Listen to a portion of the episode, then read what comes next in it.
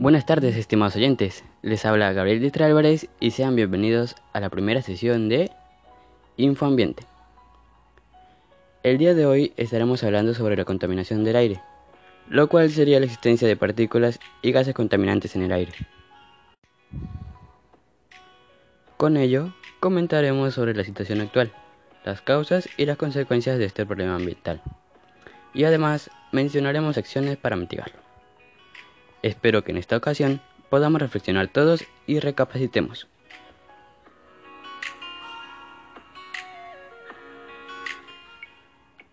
¿Cómo vivimos la situación actual en el país respecto a la calidad del aire en el Perú? En la actualidad, uno de los buenos aspectos que puedo rescatar de la pandemia y ese tiempo de cuarentena es que al no salir de nuestros hogares hemos logrado una mínima reducción de contaminación en el país. Por un tiempo se pudo ver mejor y más limpio el ambiente. Sin embargo, se va volviendo a contaminar poco a poco. Pienso yo que sería una buena opción, una buena idea, que nuestro futuro presidente enfoque alguna de sus propuestas en este aspecto y se haga cargo del cuidado de la naturaleza y el ambiente.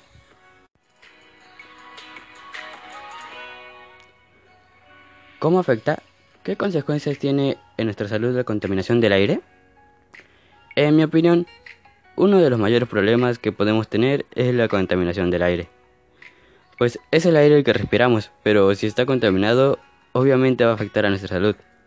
Y aquí hay que tener en cuenta que no solo afectará a los seres humanos, sino también a nuestras mascotas, aquellas que amamos mucho dañando principalmente al sistema respiratorio y causando enfermedades como cáncer del pulmón, neumonía, entre otros.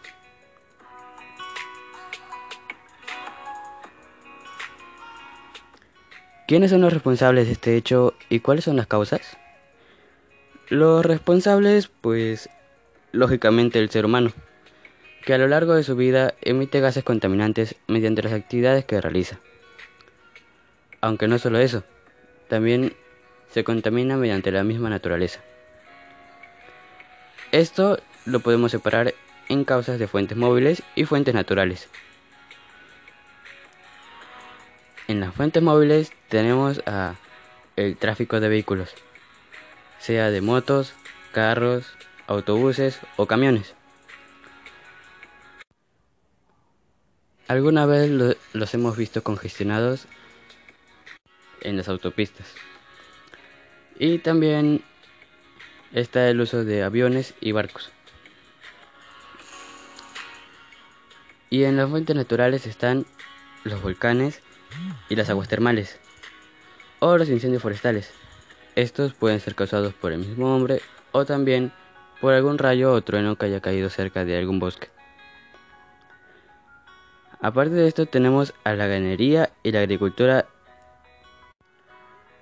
todos ellos generan los contaminantes primarios, que afectan gravemente a la calidad del aire y a la atmósfera. Estos llevan por nombre monóxido de carbono, óxido nitrógeno, dióxido de azufre, dióxido de nitrógeno, partículas, compuestos orgánicos volátiles, amoníaco. Un dato a saber es que los que tienen por nombre monóxido es porque están conformados por una molécula de oxígeno.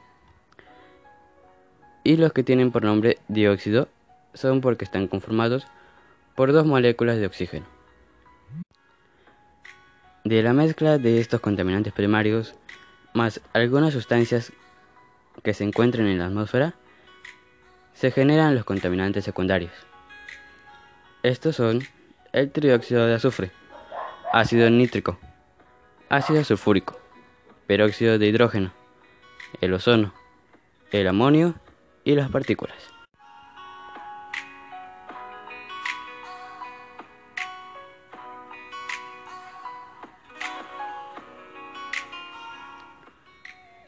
Ahora propondremos algunas acciones para cuidar su salud y el ambiente. ¿Qué podrían considerar?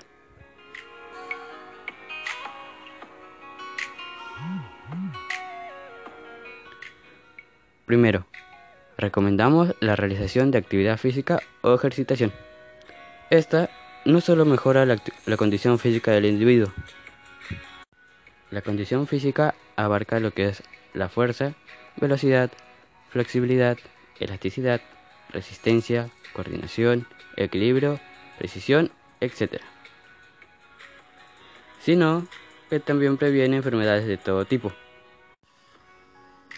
Enfermedades cardíacas, de hipertensión arterial o diabetes, enfermedades respiratorias como las alergias, de grasa corporal, el colesterol, la obesidad y el sobrepeso. Y tiene beneficios psicológicos.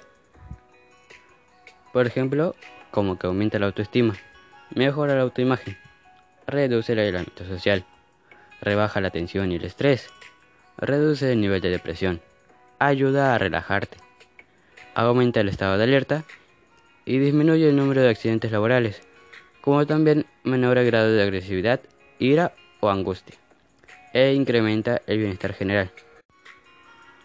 E incluso desarrolla habilidades sociomotrices, la resiliencia, la inclusión y la resolución de problemas, como también el desarrollo de capacidades cognitivas, la atención la memoria, el conocimiento, los aprendizajes.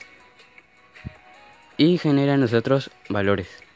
Valores como la solidaridad, el trabajo en equipo, la cooperación, la higiene, el orden, la responsabilidad y la disciplina, la constancia y la perseverancia. Aparte de esto, también produce la sensación de placer, emitiendo endorfina y dopamina, e incrementa el rendimiento sexual.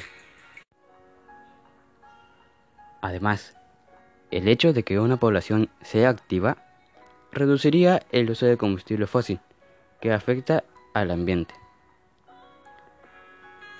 Con esto, quiero decir que si una población entera empezara a practicar actividad física, se transportaría a pie caminando, trotando o corriendo, así evitando el uso de los automóviles, que son los que usan el combustible fósil, aquel humo que vemos detrás de ellos y que contamina el aire.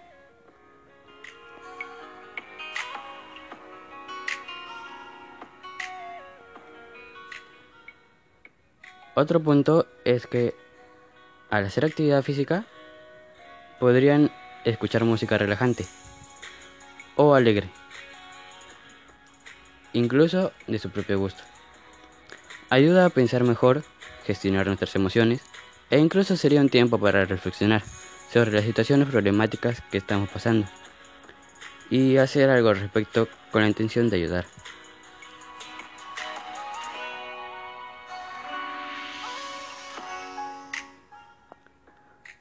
Otra cosa es que deberíamos empezar a emplear acciones como el reciclaje para reducir las cantidades de residuos sólidos en el hogar.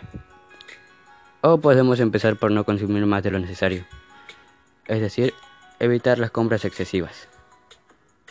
Digo yo, ¿para qué comprar de más si ya podemos reutilizar lo que tenemos en nuestros hogares?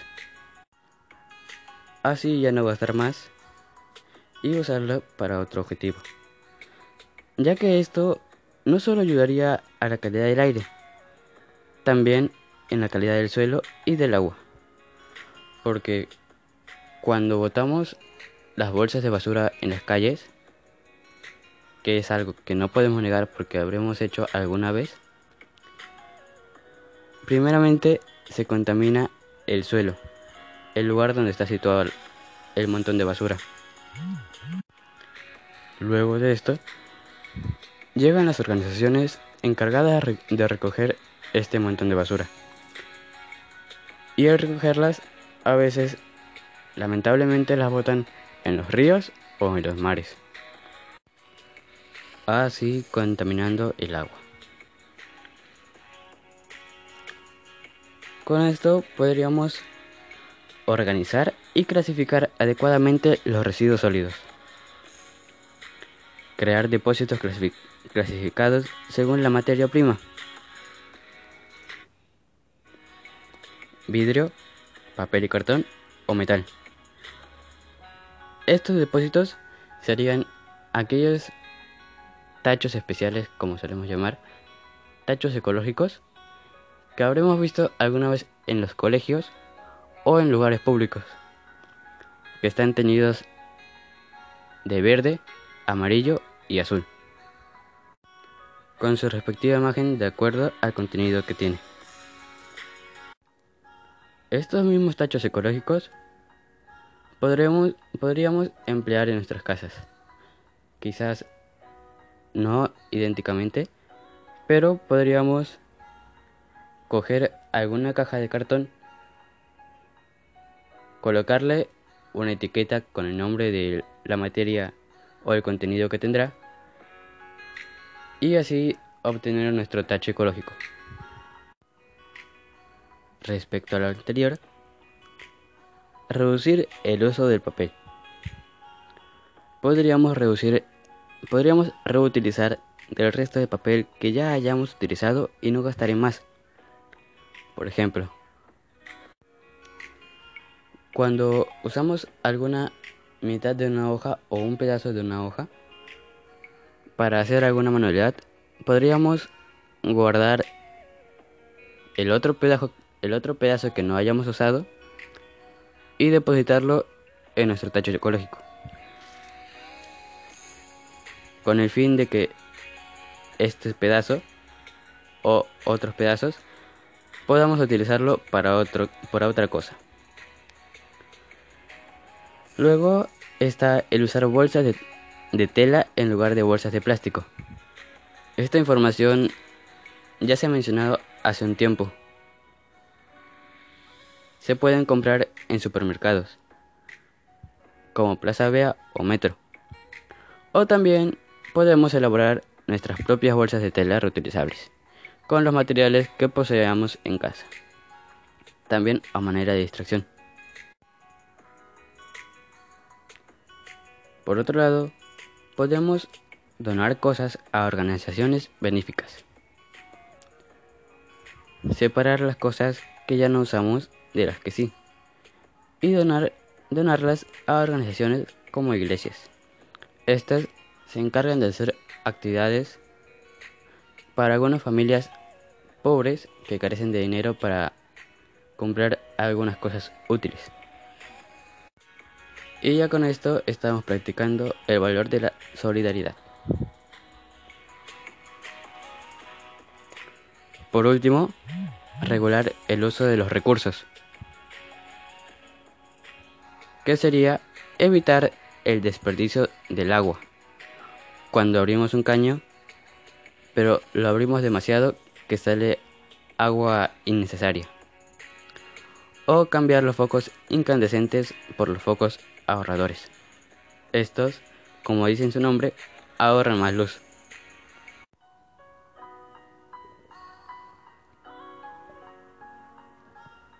He aquí unas palabras de nuestro Papa Francisco. La tierra, nuestra casa, parece convertirse cada vez más en un inmenso depósito de porquería.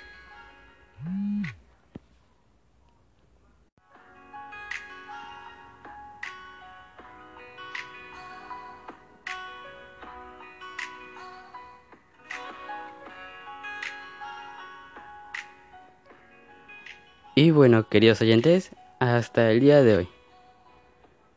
Esperamos les sea de utilidad esta información, que reflexionemos y recapacitemos. Tomemos conciencia de ese gran problema y consideren nuestras propuestas. Suficiente es con plantar una plantita y cuidarla día tras día, porque éstas purifican el aire.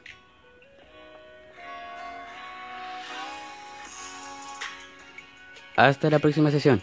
Esto fue Infoambiente, con el tema del día, la contaminación del aire.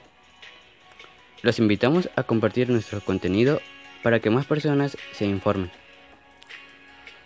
No solo la naturaleza depende del hombre, el hombre también depende de la naturaleza.